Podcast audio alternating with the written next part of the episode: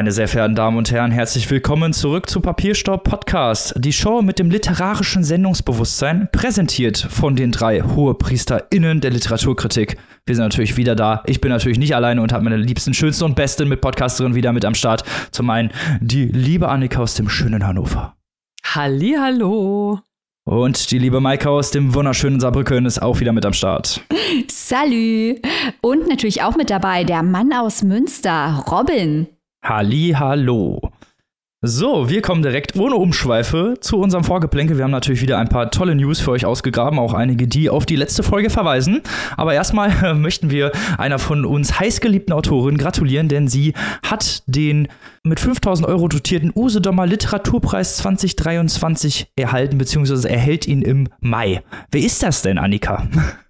Ja, wir eskalieren, wir feiern mit, wir freuen uns total. Und zwar Sophie Oxanen, Papierstau, zertifizierte Autorin der Spitzenklasse, bekommt diesen Preis der Usedomer Literaturtage. Stellvertretend wurde ihr Roman Fegefeuer ausgezeichnet, aber sie bekommt ihn für ihr Gesamtwerk und die Jury lobt unter anderem unter die, äh, die Vorsitzende der Jury ist übrigens keine geringere als die Literatur Literatur-Nobelpreisträgerin Olga Tokarczuk.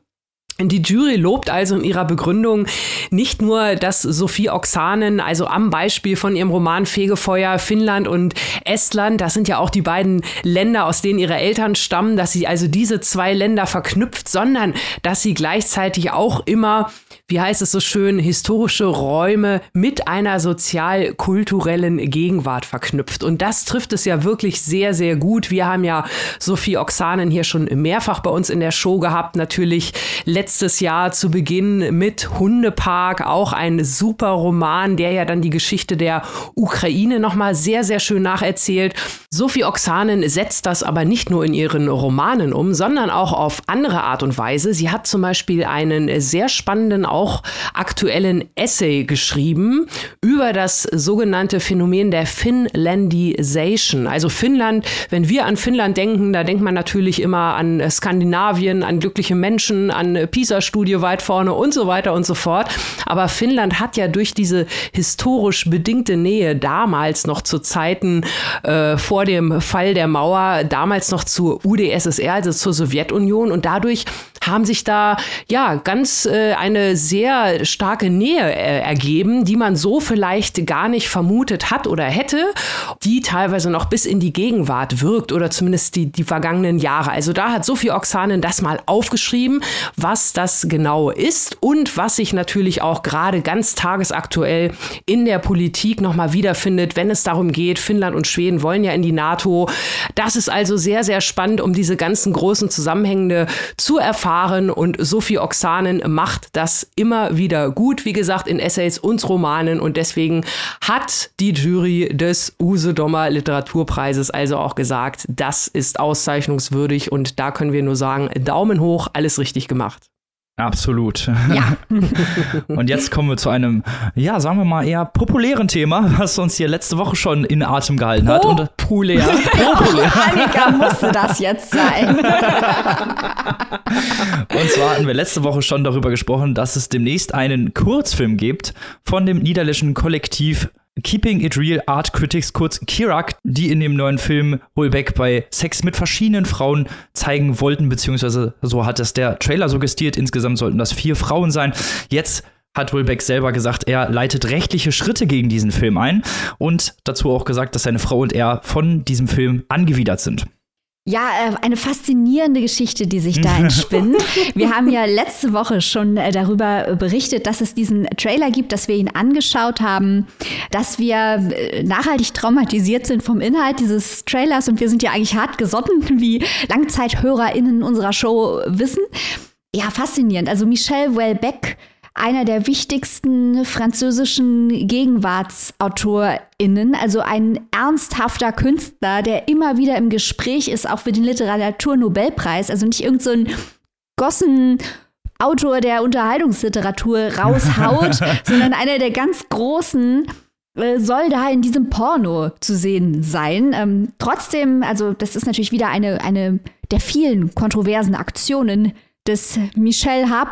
aus P. oder wie er bei uns seit letzter Woche heißt, Porno Michi. Ich, ich frage mich natürlich stark, was dahinter steckt. Denn Michel Welbeck ist für seine gekonnte Autoreninszenierung bekannt. Sein Werk wird mitbestimmt oder die Rezeption seines Werkes wird bedeutend mitbestimmt durch die Inszenierung des Autors in diesem Fall. Äh, seine Interviews, auch seine optische Präsentation, das sind alles Teile des Gesamtkunstwerks äh, Michel Welbeck, sodass natürlich auch hier unser allererster Gedanke war, ist das hier nicht alles vorausgesehen? Also ist das hier nicht alles ein inszenierter Skandal? Wellbeck äh, behauptet nun, der Trailer würde das ganze Projekt falsch framen. Da würden Dinge behauptet, die so nicht stimmen. Es könnte sich dabei zum Beispiel um die Erzählung handeln, dass Welbeck nach Marokko in Urlaub fahren wollte und seine Frau hätte schon jede Menge Prostituierte bestellt und dann hätte er nicht hinfahren können wegen Angst vor islamistischem Terror. Das könnte zum Beispiel von Michelle Welbeck jetzt als Lüge hingestellt werden. Das wird alles momentan noch nicht so klar, was, welche Teile, welche Aussagen im Trailer von Michelle Welbeck als fehlerhaft kritisiert werden. Ich bin extrem gespannt, wie sich diese ganze Nummer entwickeln wird. Das Filmchen sollte eigentlich im März rauskommen, am 11. März. Ich bin sehr gespannt, ob wir diesen Film, in dem nach Aussagen von Kirak Welbeck mit jungen Frauen, die ihm gewogen sind, Sex haben soll und hinterher philosophische Gespräche mit ihnen führt, ob wir diesen Film je zu Gesicht bekommen. Also Annika und ich haben ja sowieso schon gesagt, wir wollen uns das bitte nicht anschauen. Aber Robin hat gleich gesagt, ja, ich schon. Ja, ja. Ja. Vielleicht, vielleicht sieht Wellbeck das Ding auch nur zurück, um Robin zu schützen. Und wusste, Robin ist Katholik, das geht nicht. Ich finde ja das vor allem, je länger, ich, ich finde, man, äh, je länger man über diese ganze Sache nachdenkt, und man sollte das nicht unbedingt tun, ähm, des, desto verwirrender. Also ich meine, es, es gibt ja nun unbestrittenermaßen diese Aufnahmen. Also Wellbeck wurde sechs Tage lang gefilmt, wie er mit vier Frauen Sex hat. So. Und äh, die Beschwerde geht ja aber gegen irgendwelche falschen Behauptungen. Also auch mhm. das, ich meine, die Geschichte drumherum ist natürlich auch, Maike, was du gerade erzählt hast, man, man kommt ja schon gar nicht mehr hinterher, so, so irre ist das ja oder so verrückt, ne? Also, ähm, aber das ist ja auch irgendwie skurril, ne? Also ich meine, entweder sagt man hier, nee, also dieser ganze Film und überhaupt und ich weiß nicht was, aber anscheinend, also irgendwo muss da ja zu irgendwas ein Einverständnis gegeben worden sein so oder so diese ganzen Sexszenen zu filmen? Das, mhm. Die Frage stelle ich mir dann halt auch. Ne? Also, okay, schwere Behauptung, falsche ist natürlich auch doof, aber was ist denn hier jetzt mit dem Film? was hat der Welbeck sich gedacht, als er Sex hatte mit den Frauen und da hat einer mitgefilmt? Was hat er gedacht, was mit dem Material passiert? ja, ja, genau, genau. Das war ihm einfach zu wenig Aufmerksamkeit. Also da kann man jetzt definitiv drüber spekulieren, ob das die Autoreninszenierung mal wieder ist, ob das vielleicht einfach auch ein Skandal ist, um ja mehr Zuschauer Zuschauer und Zuschauerinnen für dieses Projekt zu begeistern, nenne ich es mhm. einfach mal, um vielleicht die Klickzahlen zu erhöhen. Wäre natürlich an sich auch ein geiler Marketing-Trick, muss man dazu sagen. Ich bin mal gespannt, was da rauskommt, beziehungsweise ob dieser Film dann tatsächlich auch rauskommt, weil wenn jetzt erstmal rechtliche Schritte eingeleitet werden, ist ja zumindest in Frage, ob, das, ob dieser Film überhaupt rauskommt. Also aus der Kategorie Dinge, die wir eigentlich gar nicht wissen wollten, möchte ich zum Abschluss auch noch sagen, dass äh, der Regisseur ein Interview gegeben hat, in dem er den Schriftsteller als Zitat sehr gut im Bett beschreibt. So, wollte ich nur noch sagen. Das ist ein schöner Schlusssatz für dieses Thema des Vorgeplänkels. Aber wir haben noch eine kurze News, bevor es zu den Büchern geht. Und zwar erscheint eine von uns bereits vorgestellte Autorin jetzt auf Deutsch. Wer ist das denn? Ja, das ist äh, No Violet Bulavayo. Die hat nämlich Glowy geschrieben und unsere treuen ZuhörerInnen kennen dieses Buch natürlich, zumindest unsere Besprechung davon. Das war nämlich, ach, ihr erinnert euch, letztes Jahr im August, es war super, super heiß. Wir haben uns die Booker Longlist angeguckt und da war dieses Buch drauf, Glowy, Folge 220, sich den Esel googeln. Da könnt ihr das nochmal ganz genau nachhören. Erzählt wird hier die Geschichte von dem Land G-Dada. Das ist ein Fantasieland Neuseeland, ist aber doch sehr, sehr stark an Simbabwe angelehnt, dem Heimatland der Autorin. Und die politische Geschichte von Simbabwe wird quasi als Fabel nacherzählt. Also die ganze Geschichte von Diktatur, Unabhängigkeit, Rebellion, alles, was dieses Land da schon durchmachen musste.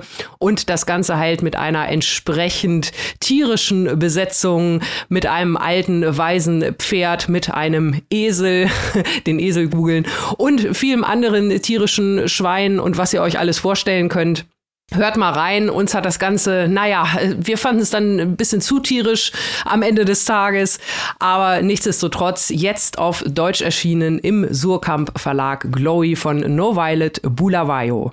Animal Farm, aber in Simbabwe. Erfahrt alles über äh, Robert Mugabe in tierischer Form. Ja, hört besser erstmal nochmal unsere Folge an. Übersetzt wurde das Ganze. Diese Information möchten wir hier nicht unterschlagen. Von Jan Schönherr. Erhältlich seit Montag im Surkamp Verlag. Auf Deutsch. Mit diesen schönen News, mit diesem schönen News-Blog kommen wir doch einfach mal zu unserem ersten Buch von einem uns heißgeliebten Autor. Unsere Steady-Community ist sogar noch ein paar Schritte voraus, denn seit Montag gibt es ein Interview mit Maike und diesem wunderbaren Autor bei uns in der, der Steady-Community zu hören. Aber wir kommen doch einfach erstmal zum Buch. Monde vor der Landung. Ganz genau. Warum haben wir dieses Interview gleich am Montag auf Steady rausgehauen? Na klar, zum einen feiern wir natürlich die Produzenten und Produzentinnen unserer Show, denn auf Steady, da ist unsere Community zu Hause. Das ist eine Website, da kann man sich registrieren, kann Mitglied in unserer Papierstau-Gemeinschaft werden und kann uns bei der Produktion dieser Folgen, also auch der Folge, die ihr jetzt gerade hört, finanziell unterstützen, uns auch inhaltlichen Input geben kann, extra Folgen und solche Interviews genießen, am Buchclub teilnehmen, am Stammtisch teilnehmen, all das. Und diesen Menschen geben wir natürlich heißen, heißen, heißen Content zurück. Deswegen das Interview jetzt schon für die Steady Community in voller Glorie erhältlich zum Nachhören. Aber wir haben dieses Interview natürlich auch am Montag deswegen online gestellt, weil am Dienstag war ja Valentinstag und unsere ganze Liebe, die gilt Clemens Setz. Ne? Das ist einer der großen Helden unseres Podcasts hier. Wir feiern ein Buch nach dem anderen, weil wir nicht anders können. Wir hatten auch seinen Roman Indigo schon im Papierstau Buchclub, einfach weil es ein Riesenspaß ist. Setz, what a guy. Wir haben auch ein anderes Interview schon frei verfügbar zu seinem Sachbuch Die Bienen und das Unsichtbare. Aber nach dieser Vorrede, nach dieser nötigen Vorrede, die die Steady Community feiert und auch den Büchner-Preisträger, sie hat zu Recht Clemens Setz, reden wir doch jetzt über seinen neuesten Roman Monde vor der Landung. Nach siebenjähriger Pause sein heiß erwarteter neuer Roman. Und darin geht es um eine reale Figur, nämlich den schillernden Wormser Alternativwelttheoretiker Peter Bender, der von den Nazis verfolgt und auch im KZ ermordet wurde. Soldat, Schriftsteller, Astrologe, Protofeminist, selbsternannter Priester und eben Alternativwelt-Theoretiker mit Sendungsbewusstsein. Das war dieser Wormser Exzentriker Peter Bender, der den Ersten und Zweiten Weltkrieg erlebt hat. Jahrelang hat Clemens Setz in Archiven über den echten Bender recherchiert, einen psychisch beschädigten, in seiner eigenen Welt gefangenen Mann, der versuchte, das herrschende Weltbild zu revolutionieren und gleichzeitig seine jüdische Frau und seine Familie zu retten, was ihm letztendlich aber nicht gelang. Schon seine Zeitgenossen waren vom charismatischen Redner Bender absolut fasziniert. Er gründete eine eigene Religionsgemeinschaft und setzte sich mit manischem Eifer für die Popularisierung der Hohlwelttheorie ein. Demnach lebt die Menschheit nämlich nicht auf, sondern in einer Kugel. Und seine Agitation, die eben darauf abzielte, dass die Menschen erkennen, dass das geltende Weltbild falsch ist und es eben durch die Hohlwelttheorie ersetzen. Diese Agitation brachte den ehemaligen Fliegerleutnant des deutschen Heeres ins Gefängnis und in die Psychiatrie. Das alles war natürlich auch beeinflusst von den Nazis, die ihn verfolgt haben. Zum einen aufgrund seiner Position, zum anderen aber auch, weil seine Frau Jüdin war. Und Setz hat mir erzählt, dass er beschlossen hat, über Bender zu schreiben, weil ihn die Widersprüchlichkeit dieser komplexen historischen Figur fasziniert hat. Das war auch so jemand, der konnte nicht normal an einem Gespräch teilnehmen. Der musste irgendwann aufstehen und jemandem dann das Glas Wein über den, über den Schoß leeren und irgendwas Irres machen. Also es war ein, ein sehr, es war ein Feuer in, in ihm oder eine, eine ungute Chaotik, so ein, ein, fast schon wie so ein Tourette, äh, so ständige Ticks, dass man immer das Falsche sagen muss, extra. Und ich habe das, ist das jetzt ein blödsinniger Vergleich, aber er, fällt, er fällt mir wirklich immer wieder auf, wenn man Interviews mit Kanye West ansieht. Ein bisschen so stelle ich mir Peter Bender auch vor. Aber so in Briefen äh, sagt er genau das Falsche, ist total unverschämt. Und dann, als, als könnte er sich nicht erinnern, drei Zeilen später schreibt er genau im gegenteiligen Ton dazu. Also Bender, ein echter Troublemaker mit Kanye West-Allüren. Er wollte ein Märtyrer sein, ein Messias der Hohlwelttheorie und eines neuen Menschenbildes. Ähm, er wird dabei von einer ganz tiefen Überzeugung getrieben, die nahezu blind für die geschichtlichen Ereignisse macht, die um ihn herum toben. Also unglaublich fahrlässig auch Bender. Er schätzt die Gefahr durch die Nazis für seine Familie sehr lange falsch ein, weil er eben in seiner eigenen manischen Welt gefangen ist. Äh, Setz zeigt jetzt Bender aber eben nicht als bloßen Spinner, als einen irren Verschwörungstheoretiker. Also man kann jetzt nicht sagen, das ist alles eine Allegorie auf Corona und die Verschwörungstheoretiker. Nein, das wäre ja viel zu leicht. Benders Wahn wohnt ein ganz tragisches, fehlgeleitetes Heldentum inne. Er gibt wirklich alles und geht auch die Gefahr der Bloßstellung ein, um eben für seine eigenen Überzeugungen einzutreten, egal wie fehlgeleitet sie sein mögen. Und auch die Nibelungensage geistert durch diesen Roman. Klar, wir sind in Worms am Rhein, aber diese Charaktere der Nibelungensage, die waren für den Rheinländer Bender wirklich archetypische Figuren. Setz hat jetzt aber Monde vor der Landung schon Ende 2020 beendet. Es handelt sich also, wie gesagt, gerade nicht um eine Parabel auf äh, Verschwörungstheorien rund um Corona. Das äh, Buch wurde später noch ein bisschen bearbeitet, wurde auch wegen der Geburt seiner Tochter nach hinten geschoben. Aber dieses Thema Verschwörung, was ist das eigentlich? Also eigentlich geht es ja bei Verschwörung darum, dass man behauptet, äh, dass es ein Geheimnis gibt und manche kennen es und äh, die anderen, die Schafe da draußen, sollen es nicht erfahren und es geht um Manipulation. Und das ist ja gerade bei Bender nicht der Fall. Er möchte ja ein Aufklärer sein. Die Verschwörungstheorie der Zeit, in der Bender lebte, die war ja eine ganz andere.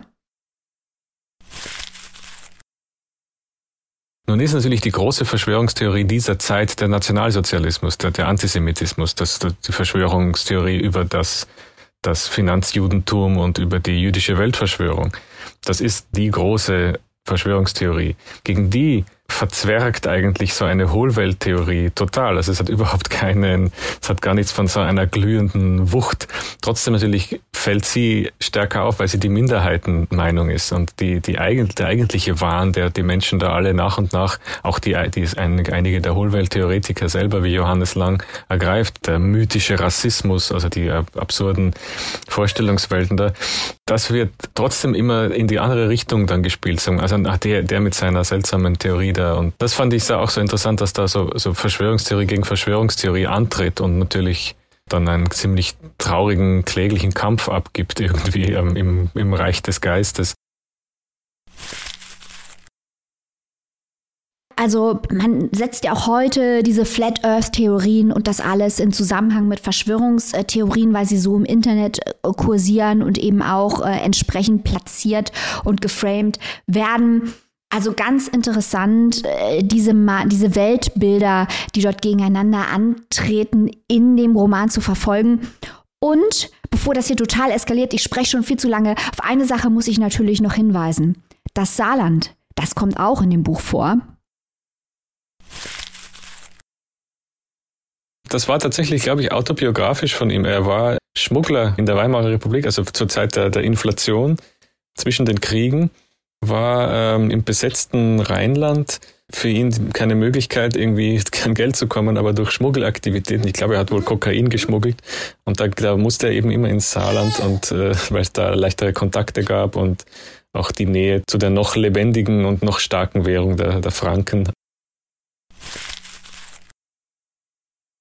Also Koksen im Saarland, auch das Bestandteil dieses genialen Romans, durchsetzt auch mit Abbildungen aus dem Stadtarchiv Worms und dem Florida State Archive.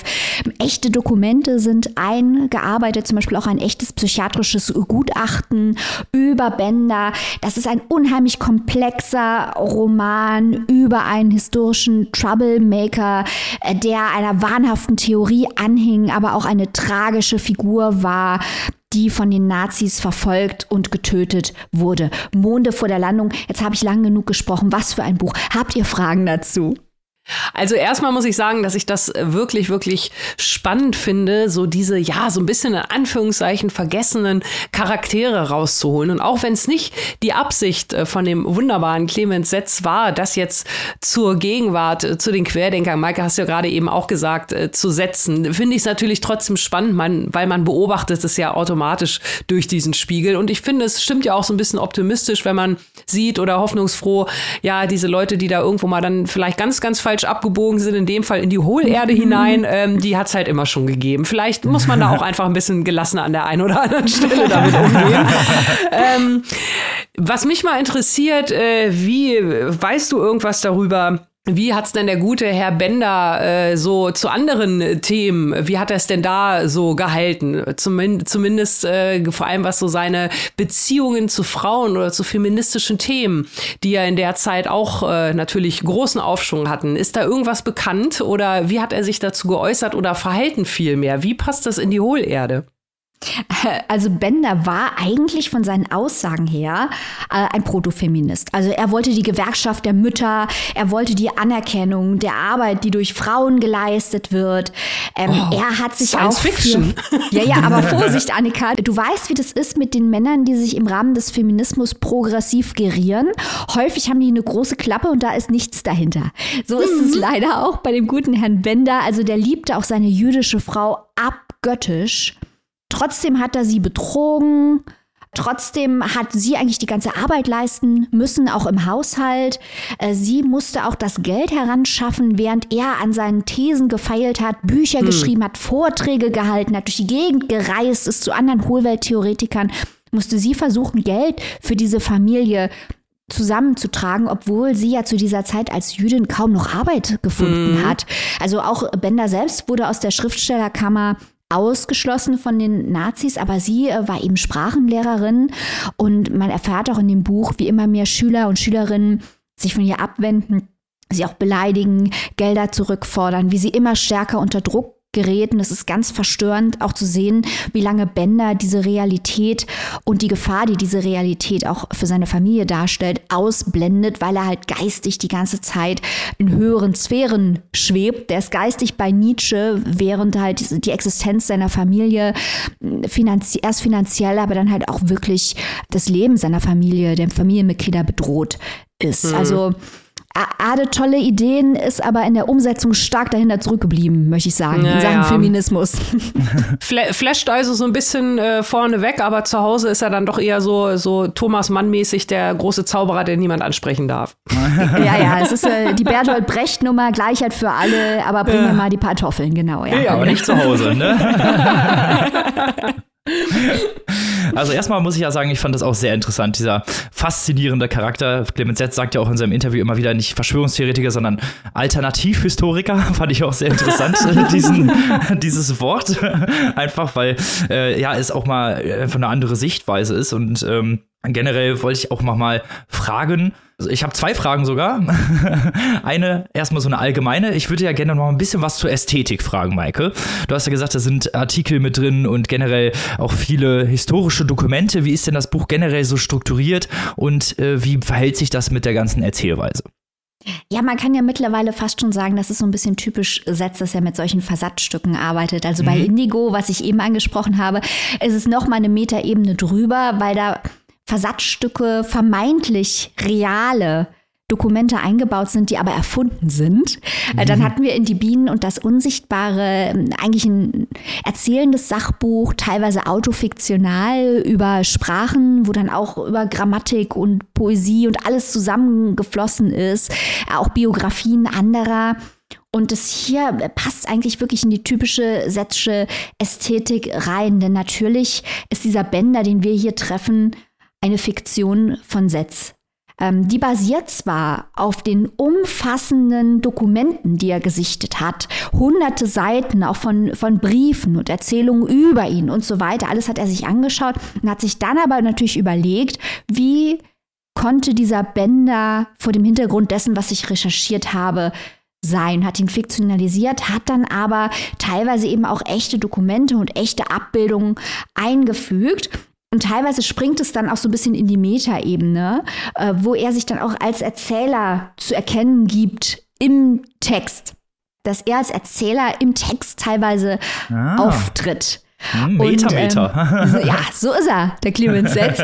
es macht halt Spaß zu sehen, äh, wie Setz hier die, die emotionalen Tonlagen von Bender auslodet, der halt ein liebender Ehemann und Vater war, aber auch ein größenwahnsinniger, selbsternannter Messias, äh, der sich im Wahn verstiegen hat, leichtsinnig gegenüber der äh, Geschichte egozentrisch, ähm, aber auch gleichzeitig ein Utopist. Also äh, da kommt so viel zusammen und wie mhm. Setz versucht, das alles zusammenzuführen in diesem komplexen Charakter. Also normalerweise bei einer Biografie würdest du ja versuchen, die unterschiedlichen Tendenzen zu vereinheitlichen. Und hier hat man irgendwie den Eindruck, dass im Gegenteil Setz versucht, diese Widersprüchlichkeit auszustellen. Und das ist total cool. Auf jeden Fall. Also der ästhetisch macht ja jetzt immer so interessante Experimente, könnte man es nennen. das ist immer schön, damit einzusteigen. Äh, ein, jetzt komme ich zur zweiten Frage, die ich bereits angekündigt habe. Denn Peter Bender war ja ehemaliger Fliegerleutnant beim Deutschen Heer. Und äh, die Frage, die sich mir gestellt hat, ist, ob sich diese, ja, diese Erfahrung, die er gemacht hat, der wird ja wahrscheinlich auch irgendwie eine Art von posttraumatischer Belastungsstörung haben, äh, wie sich die, die irgendwie mit den Text hineinzieht oder ob das eine Rolle spielt. Ja, das ist ganz interessant, weil Setz sagte ja auch, das haben wir eben gehört, dass Bender ihn teilweise an Kanye West erinnert. Und Kanye West ist ja auch ähm, bipolar diagnostiziert und hat schwere äh, psychische äh, Störungen, die behandlungswürdig sind. Und bei Bender war es wohl auch so. Also als er abgestürzt ist mit seinem Flugzeug, hatte er einen Kieferbruch. Ähm, die Frau, die er geheiratet hat, war seine Krankenschwester. Und man bekommt schon den Eindruck, dass die Schäden, die er, die körperlichen Schäden, die er davon getragen hat am Kopf, dass, dass die nachhaltig waren. Also dieses, er hatte epileptische Anfälle bei Stress, wo man auch nicht weiß, inwiefern er die als Exzentriker da auch gespielt hat und gezielt zur Manipulation genutzt hat. Aber man kriegt schon den Eindruck, dass er eine schwere äh, posttraumatische Belastungsstörung hatte und im sozialen Umgang bestimmt einige äh, Einschränkungen aufgrund seiner eigenen psychischen Verfasstheit. Und das alles macht ihn eben immer komplexer, weil man halt immer mehr nach der Verantwortung fragt. Also man mhm. fragt, welche Verantwortung trägt er an seiner Situation, in der Situation seiner Familie? Was ist Heldentum? Was ist äh, törichtes, äh, dummes äh, Verhalten? Er hat sich auch den Nazis entgegengestellt. Also er war auch, was das angeht, war er ja ein Held. Dass er mhm. gesagt, äh, dass er das nicht unterstützt hat ja, also das ist eine ganz faszinierende Figur, aber hatte er, um da auf deine Frage zurückzukommen, hatte er äh, psychische Schäden, mentale Einschränkungen? Ähm, ganz bestimmt. Die Frage ist aber auch die Zeit, die er durchlebt hat, Erster, Zweiter Weltkrieg. Wer geht, wer geht aus dieser Zeit unbeschadet hervor? Das stimmt, ja. Mhm. Sehr interessantes Buch. Wo und für wie viel können sich unsere Zuhörer und Zuhörerinnen das denn zulegen, was sie durchaus tun sollten? Wenig überraschend empfehlen wir den neuen Roman von Clemens Setz, Monde vor der Landung, erschienen bei unseren guten Freunden von Surkamp mit Abbildungen im Hardcover. Kostet der Spaß 26 Euronen in der keimfreien E-Book-Edition 21,99. Ja, Leute, da solltet ihr mal loslaufen, aber nicht bevor die Folge zu Ende ist. Denn wir kommen von Worms nach Rumänien und Annikas Buch. Genau, in die goldene Höhle, genauer gesagt. So lautet, so lautet nämlich der Titel von dem Buch, das ich euch hier heute vorstelle, von Katalin Parteny. Und der Name ist ganz, ganz neu, denn wir haben es hier mit einem Debütanten zu tun. Und ich hoffe, ich darf das so sagen, mit einem in Anführungszeichen späten Debütanten, denn der Mann ist nämlich Professor für Philosophie an der Nationalen Universität für politische Studien in Bukarest. Also der ist da richtiger Fachmann, ganz besonders wenn es um die Philosophie Platons geht. Und jetzt hat er also seinen ersten Roman veröffentlicht, Die Goldene Höhle. So heißt er. Und nicht nur das, äh, kleiner Fun fact auch noch zu der Veröffentlichung. Die Erstveröffentlichung hat er nämlich auf Englisch unternommen. Also er hat dieses Buch auf Englisch verfasst, The Golden Burrow, und selbst dann auch die Übersetzung ins Rumänische übernommen. Und für die Übersetzung ins Deutsche, die ich euch jetzt hier vorstelle, die bei Hoffmann und Kampe ganz frisch erschienen ist, hat der Autor die englische Version noch einmal leicht überarbeitet und dann wurde sie ins Deutsche übersetzt. Was für eine Entstehungsgeschichte, was für ein Buch. Schauen wir mal drauf, ob sich das hier auch widerspiegelt.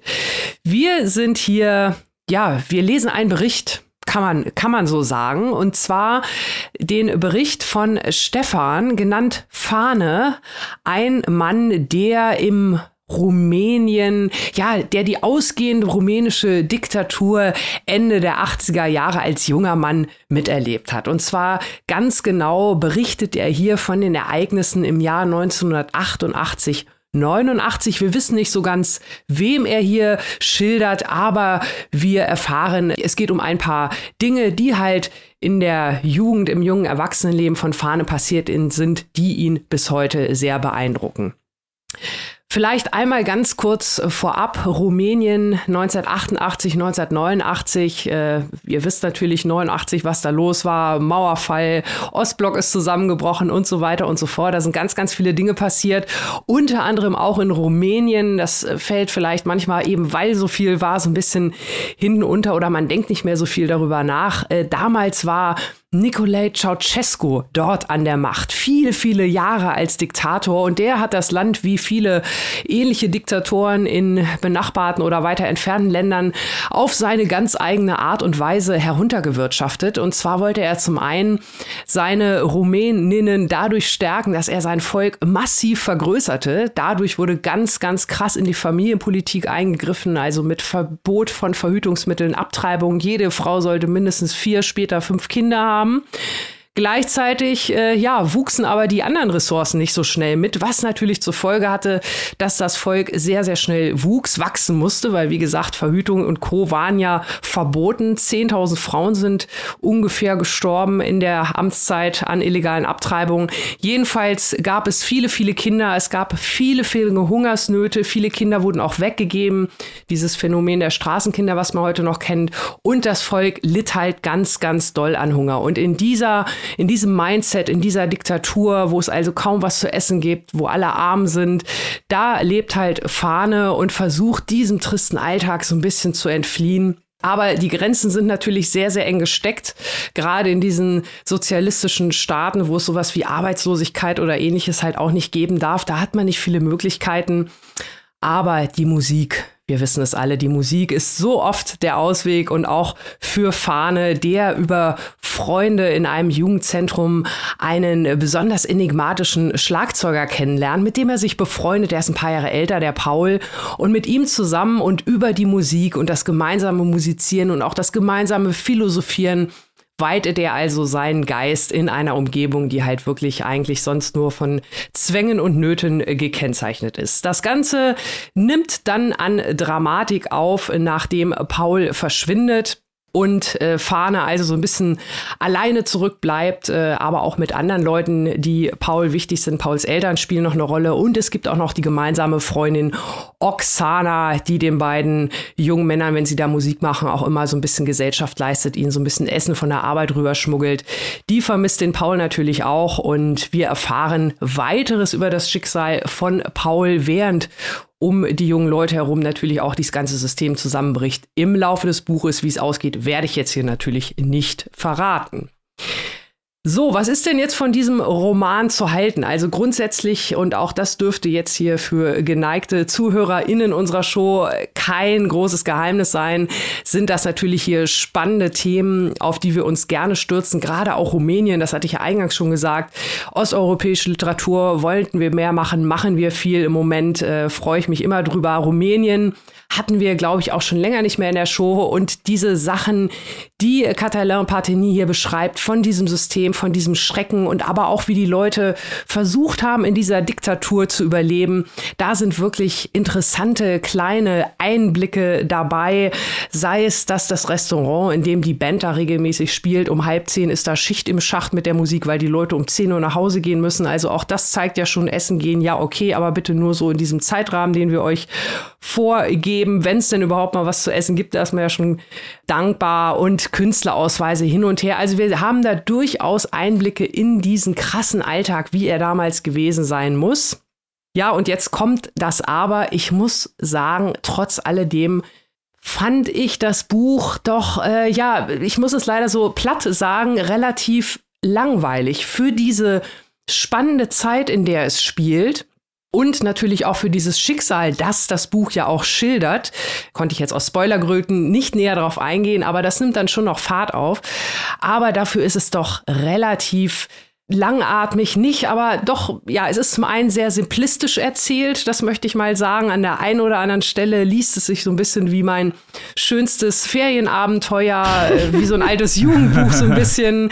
Ähm, ich habe überlegt, woran könnte es noch liegen? Ich habe gesagt, der Autor ist Professor für Philosophie. Vielleicht hat er da so ein bisschen zu oft abgeschwiffen, aber ab der zweiten ja, letztes Drittel ist irgendwie dann auch nur noch so eine Ansammlung von Anekdoten, die diesen Coming-of-Age-Roman mit Musik ablöst. Das ist so mein grober, etwas ratloser Eindruck.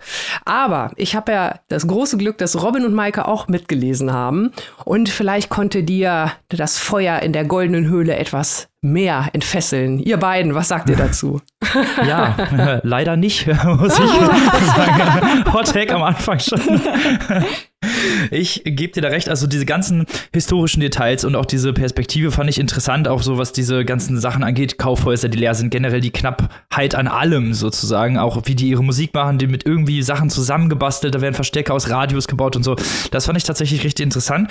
Ich finde aber, dass diese Sachen sehr wenig verarbeitet werden. Das kann natürlich einfach daran liegen, dass der Protagonist mit diesen ja, mit dieser herrschenden Realität bereits bekannt ist sozusagen und das für ihn nichts Neues ist und die Beschreibungen einfach deswegen nur Beschreibungen sind. Aber ich fand generell auch so, dass es ja vor allem in den Dialogen sehr künstliche Sprache irgendwie war. Man hat immer irgendwie gemerkt, dass die, weiß ich nicht, das, so reden Leute nicht. Mehr kann mhm. ich da so nicht zu so sagen. Die so sprechen Leute nicht miteinander. Ich fand das alles sehr irgendwie künstlich gemacht und auch diese Freundschaft mit Paul war mir alles ein bisschen zu, ja, fast harmonisch, könnte ich sagen, weil der Protagonist ja häufig von dem, was Paul macht, nicht ganz so angetan getan ist wie Paul selbst und trotzdem sind die gute Freunde. Ich meine, das kann natürlich trotzdem sein, aber es, es geht hier um diese, diese bisschen, diese Plattheit der Dialoge, die ihm nicht gefallen haben. Und das gleiche gilt halt leider auch für den Protagonisten, der so ein bisschen farblos geblieben ist in meinen Augen, der nicht so richtig charakterisiert wurde. Er hat, er macht dann so bestimmte Sachen und ab und zu halt gehen auch immer mal wieder Wünsche und Träume, die ein Teil der Erzählung sind, aber irgendwie hat nicht, hat das alles nicht zusammengepasst für mich und irgendwie ist alles so ein bisschen, ja, wie soll ich sagen, an mir vorbeigegangen, als würde ich von außen stehen auf diese Geschichte blicken blicken, aber irgendwie mhm. ist nicht wirklich was übrig geblieben. Das fand ich ein bisschen schade. Ja, ich kann euch beiden dann nur recht geben. Man denkt sich, dass es eigentlich faszinierend sein müsste, über diese Zeit und diese Person zu hören. Aber irgendwie ist es am Ende vom Tag doch sehr mau. Hm. Sehr mau. Also der Vergleich, den ich noch gesehen habe, ist äh, Sonnenallee. Weil wir haben es hier mit jungen Menschen zu tun, die in einer Diktatur davon träumen, sich selbst frei ausdrücken zu können. Aber Sonnenallee, man kann jetzt über Ostalgie und so sprechen, ganz klar, diese Diskussion will ich hier gar nicht aufmachen, aber Sonnenallee ist lustig, schnell und unterhaltsam. Ähm, es verpackt die Kritik lustig, aber sie geht trotzdem nicht an einem vorbei. Und hier fehlt eben dieses In-Your-Face Element, dass man mitfiebert, dass diese Figuren so gezeichnet sind, dass äh, sie distinkt sind und man sich für sie interessiert. Hier hat man eben noch äh, Paul, diesen Schlagzeuger, der im ersten Jahr Philosophie studiert. Der ist nur recht faszinierend. Ein anderes Problem ist, dass der Erzähler Fahne unglaublich langweilig ist. Mhm. Er sucht seinen Weg im Leben aber das darf eben narrativ nicht dazu führen, dass er eigentlich für nichts steht und keine Persönlichkeit hat. Wenn man mich jetzt fragen würde, was ist der Fahne für einer, hätte ich große Probleme, seinen mhm. Charakter zu beschreiben, weil er halt wirklich wie eine Art Spiegel die Geschehnisse um ihn herum wiedergibt, aber ohne sie durch eine persönliche Befindlichkeit zu filtern, ohne irgendwie eigene Impulse zu geben. Und das macht es halt auch unglaublich mau. Ähm, es sind ein paar lustige Szenen dabei. Ich fand es zum Beispiel sehr lustig. Diese Szene im Theater, äh, wo Gugols der Mantel aufgeführt wird und das ganze Publikum muss die Mäntel anbehalten, weil das Theater nicht geheizt werden kann. Oder dass äh, immer dieses Bild von Proust auftaucht, um eben die verlorene mhm. Zeit zu illustrieren. Und dass jede Handlung und jede Entscheidung und jeder Witz und jedes Musikstück im Licht der Öffentlichkeit zu einer Art Lackmustest für die richtige kommunistische Einstellung wird, was natürlich auf der einen Seite schrecklich und grausam ist, weil wir wissen, was passiert, wenn man diesen Test nicht besteht, aber je nachdem, wie es geschrieben wird, halt auch unglaublich lustig ist. Ja, also es ist jetzt kein super schlechtes Buch, aber es ist einfach, es zieht einfach die Wurst nicht vom Teller, würde ich sagen. Hm. Ja, genau so ist es. Und äh, wenn es mit so vielen Vorschusslorbeeren kommt und mit Preisen ausgezeichnet und äh, ja, ich hatte halt auch richtig Bock auf das Thema. Also ich glaube, vielleicht ist es dann auch wirklich, habt ihr ja beide schon gesagt, da hätte echt mehr drin sein können. Was es aber nicht zu einem grundsätzlich schlechten Buch macht, das nicht. Aber auch da muss ich noch mal, ähm, Robin, was du gesagt hast, noch mal mit der mit der Sprache und der Art, wie es erzählt äh, ist. Also ich habe das ja vorhin auch ziemlich ausführlich geschildert. Ähm, er hat es quasi nicht mal in seiner Muttersprache geschrieben. Dann wurde diese Übersetzung noch übersetzt und so. Also ob da vielleicht was auf der Strecke geblieben ist, ob das wirklich so sein soll. Aber ich finde auch wirklich gerade die, die Dialoge, wenn ich hier mal kurz zwei Sätze vorlesen darf, immer mit diesem Aber. Ne? Also der Erzähler sagt, aber Paul, ich kann doch bloß die Anfangs-Riffs von Mistreated. Und dann sagt Paul, dann spielen wir eben das. Ich kenne es, aber die Live-Version, keine Sorge, die kenne ich auch. Aber Paul, ich habe gar keinen Verstärker. Und so geht das dann die ganze Zeit hin und her. äh, das war, oh meine, Alter, äh, jetzt, jetzt ist gut, ne? Oder Paul fährt mit dem Fahrrad. Manchmal geht er auch zu Fuß. Manchmal äh, fährt der andere mit dem Fahrrad und so. Und äh, ja, da denke ich mir dann auch, äh, dann hat man schon so viel, sage ich mal, Philosophisches, was einen auch so ein bisschen einlullt, in Anführungszeichen. Das meine ich gar nicht abwertend, eher so intelligent einlullt. Und wenn man dann aber noch sowas hat irgendwie zwischendurch, vielleicht liegt es auch daran, dass das Buch zäher wirkt, als es, als es eigentlich ist. Ich glaube, das ist einfach auch vielleicht ein bisschen eine unglückliche Mischung. Annika, ich habe aber mal recherchiert, weil ich habe genau wie du mich gewundert, dass dieses Buch mit so viel Vorschusslorbeeren und Preisen kommt. Und ich dachte mir, dafür ist es doch eigentlich nicht stark genug. Und dann habe ich mal, ich bin auf Goodreads, befreundet mit der Top Reviewerin aus Rumänien. Und die habe ich einfach mal angeschrieben, ob sie das Buch kennt oder den Autoren. Und sie hat davon noch nie gehört. Die Top-Reviewerin okay. auf der größten Bücherplattform der Welt hat von diesem Buch noch nie gehört. Also ich meine, gutes Marketing, Hoffmann und Kampe, aber hm, ich sag's nur. Also es sieht auch schön aus, äh, das ja, Buch. Ja, ja, das, sehr schön. Das muss man auf jeden Fall sagen. Also um noch mal ein ganz bisschen Wein ins Wasser zu kippen. sehr schön. Äh, die beiden Charaktere, die beiden Eltern von Paul, die fand ich zum Beispiel sehr interessant, wie die leben und auf ihre Art und Weise, die sich auch teilweise äh, gegen das System stellen, teilweise mit dem System gehen. Die fand ich wiederum interessant, weil sie so eine gewisse Perspektive geboten haben, die auch dann ihren Sohn vermissen, nachdem er verschwindet und so und mit denen äh, sich dann Fahne auch sozusagen ein bisschen anfreundet, beziehungsweise bei denen er so ein bisschen Trost sucht. Und diese Verbindung Verbindung, diese Dynamik, die fand ich ganz interessant, ist aber leider halt auch nur eine, ja, eine, eine kleine Dynamik in einem Buch, was leider sonst hinter seinen Möglichkeiten weit zurückbleibt. Ja, ich glaube, so muss man zusammenfassen. Also, mhm. es ist kein wirklich schlechtes Buch. Es hat auch ein sehr, sehr interessantes Thema. Ich denke, wir haben das ja jetzt ganz gut erwähnt. Pacing ist ein bisschen off. Äh, wir hatten uns vielleicht auch mehr oder was anderes drunter vorgestellt. Das mag auch sein. Aber nichtsdestotrotz, let's give it a try. Wo und für wie viel können sich die Zuhörer und Zuhörerinnen das denn zulegen, lieber Annika? Ja, dieses wirklich sehr schöne Exemplar von Die Goldene Höhle von Katalin Paterny ist erschienen im Hoffmann und Kampe Verlag, übersetzt von Eike Schönfeld im Hardcover 23 Euro und in der keimfreien E-Book-Version 17,99. Sehr schön. Damit gehen wir von Rumänien in die Schweiz. Auch mal was Neues. Und zwar mit dem Buch Lieblingstochter von Sarah Julien Fadel. Auch eine etwas, ja, sagen wir mal, ältere Debütautorin, die nämlich erst Also das Buch ist erst rausgekommen, da war sie schon Anfang 50, lag auch mehrere Jahre im Schrank, aber ich sag da gleich noch zu was. Das Buch oder die Frau, Robin? Natürlich das Buch. Nur zur Sicherheit mal nachgefragt. Ein Roman, das sich vor allem mit Trauerbewältigung beschäftigt. Einmal kurz zu Sarah Julien Fadel. Die ist 1971 geboren, wuchs in einem kleinen Dorf in Wallis in der Südschweiz auf und zog dort später auch wieder zurück. Sie ist Chefredakteurin des Buchhändlermagazins Aimé Lire und generell Literaturkritikerin, die für verschiedene Magazine arbeitet. Der Debütroman von ihr war über sechs Jahre fertig und wurde jedoch erst nach einem Zusammentreffen von Robert Seethaler und seiner französischen Verleger veröffentlicht. Der Roman gewann den Prix du Roman FNAC, dem Choix Goncourt de la Suisse und war für den renommierten Prix Goncourt nominiert. Ob diese Vorschusslorbeeren denn auch wirklich gerechtfertigt waren, werden wir jetzt nochmal zusammen herausfinden. Der Roman beginnt in den 70er Jahren in einem kleinen Dorf im Kanton Wallis äh, im Süden der Schweiz. Die Ich-Erzählerin Jeanne lebt zusammen mit ihren Eltern und der älteren Schwester Emma in eher ärmlichen Verhältnissen. Das heißt, die gehören so zur Arbeiterklasse.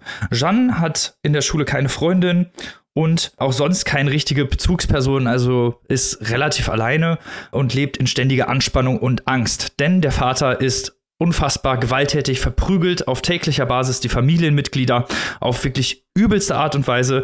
Jede kleine Abweichung, Freude oder Unannehmlichkeiten führt zu Ausbrüchen des Vaters. Also auch wirklich ganz, ganz kleine Sachen. Der sucht eigentlich nur nach einem Vorwand, um seine gesamte Familie zu verdreschen. Obwohl das Dorf und die Bewohner Bescheid wissen, unternimmt eigentlich niemand etwas, um den unterdrückten Frauen zu helfen. Selbst der Dorfarzt, der später im Roman eine etwas tragendere Rolle spielt, unternimmt nichts, obwohl er die Misshandlung selber sogar behandelt und sogar auch Jeanne ihm sagt, dass sie misshandelt wird. Im späteren Jugendalter kann Jeanne auf ein Internat gehen und versucht der Familie und ihrem Trauma zu entkommen, es hinter sich zu lassen mit eher mäßigem Erfolg. Sie flüchtet sich in Beziehung mit Frauen mit Freundinnen und wird dabei auch nicht wirklich glücklich. Und äh, später trifft sie mit ihrer Schwester Emma zusammen, die ihr erzählt, dass der Vater sich auch noch sexuell an ihr vergangen hat. Und daher kommt auch der Titel Lieblingstochter, denn er hat sie, also die Schwester Emma, immer so als Lieblingstochter bezeichnet, die sich übrigens nach diesem Gespräch auch das Leben nimmt. Erzählt ist diese ist dieser Roman in relativ kurzen Kapiteln, die den Lebensweg und die verschiedenen Aspekte von Jeans Leben nachzeichnen das meandert häufig zwischen ihrem Werdegang, also wo sie hingegangen ist, was sie studiert hat, wo sie später gearbeitet hat und teilweise Retrospektiven auf ihr früheres Leben als Kind, sowie auf die Reue wegen des Verlassens der schutzlosen Mutter und der Schwester. Also es meandert immer so ein bisschen hin und her, fand ich aber vom Pacing tatsächlich relativ gut gemacht, weil man immer so ein bisschen auch von ihren Traumata mitbekommt und wieso sie sich teilweise so verhält, wie sie sich verhält, weil Jeanne ist auch nicht unbedingt eine wirklich sympathische Protagonistin. Das Trauma und die damit zusammenhängenden Persönlichkeitsstörungen, zum Beispiel, dass sie fehlende Identität hat, ihre Sexualität auch nicht entdeckt hat, eigentlich nie wirklich frei war, immer unter Angst gelebt hat, wird hier sehr, sehr nah erzählt und steht immer wieder im Fokus auch dieser Erzählung, sowie halt eben dieser Versuch dieser Bewältigung dieses Traumas. Das Pacing, hatte ich ja schon gesagt, ist gut, ist, ist gut gewählt und die verschiedenen Aspekte werden sehr facettenreich dargestellt, ohne zu überladen zu wirken oder äh, in Klischees zu verfallen. Also doch eine relativ komplexe Charakterisierung, die hier stattfindet. Da kann ich schon mal also sagen, dass das hier ein sehr guter Punkt war. Die Dynamik fand ich innerhalb der Familie sehr interessant und die Sicht auch auf die Mutter, die von Jeanne teilweise etwas herablassend ja, gesehen wird, weil sie sagt, so, wieso geht sie nicht von dem Vater weg? Warum geht sie nicht ja, warum verschwindet sie nicht einfach, aber äh, da dabei missachtet, dass die Mutter eigentlich auch keine Möglichkeit hatte, wirklich woanders hinzugehen. Sowie natürlich auch auf den Vater, die Sicht auf den Vater, die sehr hasserfüllt ist und auf die Schwester, die eher gleichgültig ist, die werden nachvollziehbar auch eingebracht. Und auch, äh, ja, so diese Persönlichkeitsstörung, die Jeanne hat, diese fehlende Menschenkenntnis und die Erfahrung, die durch dieses Trauma herrühren und auch die Probleme, die sie später damit hat, auch im späteren Leben, dass sie sich Freundinnen sucht, die eigentlich gar nicht zu ihr passen, weil sie eigentlich nie wirklich weiß, was möchte sie eigentlich für ein Mensch sein sein oder was ist sie überhaupt für Mensch oder was, welche Menschen tun ihr überhaupt gut, ist hier, finde ich, ein sehr interessanter Punkt.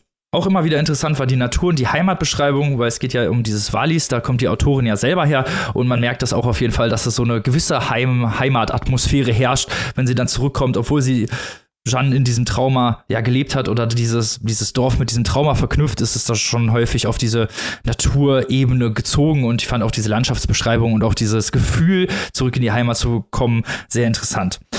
Generell muss ich sagen, hat mir der Roman wirklich gut gefallen. Ich fand, hatte, hatte interessante Aspekte. Die Themen sind wirklich gut umgesetzt. Insgesamt gut Dynamik, mäßig gemacht, auch pacing-technisch. Äh, ich fand es am Ende ein bisschen sehr dark, aber an sich eigentlich auch nicht schlecht für diesen Roman. Muss aber auch sagen, dass es in der B-Note ein paar Abzüge gibt, weil doch viel dieser, dieses Fokuses auf das Trauma ist und es eigentlich um fast kaum etwas anderes geht. Ich bin aber ja nicht der Einzige, der es gelesen hat. Annika, hast du das auch so empfunden oder rede ich hier Blödsinn? ähm, also ich muss mal, ich sag mal so, so wie du es jetzt gerade beschrieben hast, gehe ich eigentlich mit fast allem mit, weil ähm, das, was mich eigentlich so mit am meisten gestört hat, äh, hast du gar nicht groß weiter erwähnt, was ja gut ist, weil es dann hoffentlich nicht ganz so eine große Rolle spielt.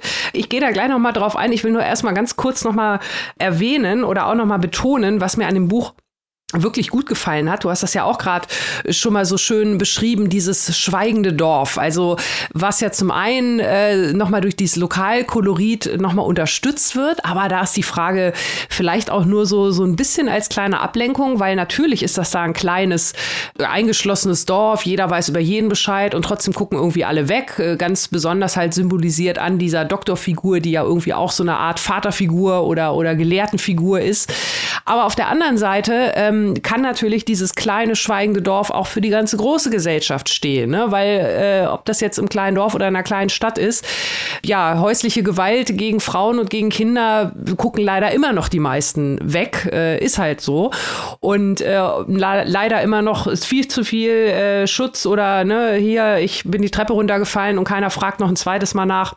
Von daher, das fand ich schon sehr, sehr spannend und äh, auch gut umgesetzt, wie das hier an dieser kleinen eingeschworenen Gemeinschaft einfach nochmal aufgemacht wird, dieses ganze Thema. Und auch dieses Thema Umgang mit der Gewalt, vielleicht auch in wie es sich fortsetzt in der, in der nächsten Generation und wie man auch mit diesen ganzen unterschiedlichen Konflikten und Gefühlen umgeht, wie du es ja auch schon beschrieben hast, gerade was die Beziehung zu der Schwester und auch zu der Mutter angeht. Auf der einen Seite die Hilflosigkeit, auf der anderen Seite der Verrat. Also das hat die Autorin wirklich gut gemacht. Das hat mich, hat mich auch wirklich ähm, sehr mitgenommen, muss ich sagen, wie natürlich überhaupt die ganze Brutalität des Vaters, also nicht, dass hier irgendein falscher Eindruck entsteht, das ist schon wirklich harter Tobak. Das da wird auch alles sehr explizit geschildert, ja, muss man dazu genau, sagen. Ne? Also genau. da sind genau. teilweise Szenen drin, dann dreht sich einem der Magen um. Genau, also das ist, das ist wirklich alles andere als schön. So, jetzt kommt das große, große Aber, wo ich bei diesem Buch wirklich ein Problem hatte. Und da würde ich dich auch gerne nochmal zu befragen, ist diese Figur, dieses Paul, der dann ja noch auftaucht. Mhm.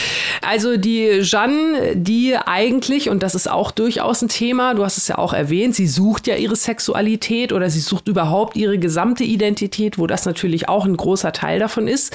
Sie ist in erster Linie eigentlich nur mit Frauen zusammen und identifiziert identifiziert sich auch als lesbisch. Und dann tritt dieser Paul in ihr Leben und wirbelt irgendwie alles, alles durcheinander. Und auf einmal ist er irgendwie so der Fokus, dass irgendwie alles besser wird. Das ist so ein, so ein Insta-Love-Moment, äh, umgedrehtes Gay for You. Also ne, völlig, und das hat mich irgendwie so rausgerissen. Und weil das ja auch im, im weiteren Verlauf äh, der Geschichte noch mehr oder weniger tragende Rolle spielt oder immer wieder reflektiert wird, weil das ja auch was mit ihrer anderen Beziehung macht. Und auch da wieder das Thema Verrat, was sie auch der Mutter gegenüber äh, fühlt und auch natürlich dem Vater, der seine Frau auch immer wieder betrogen hat.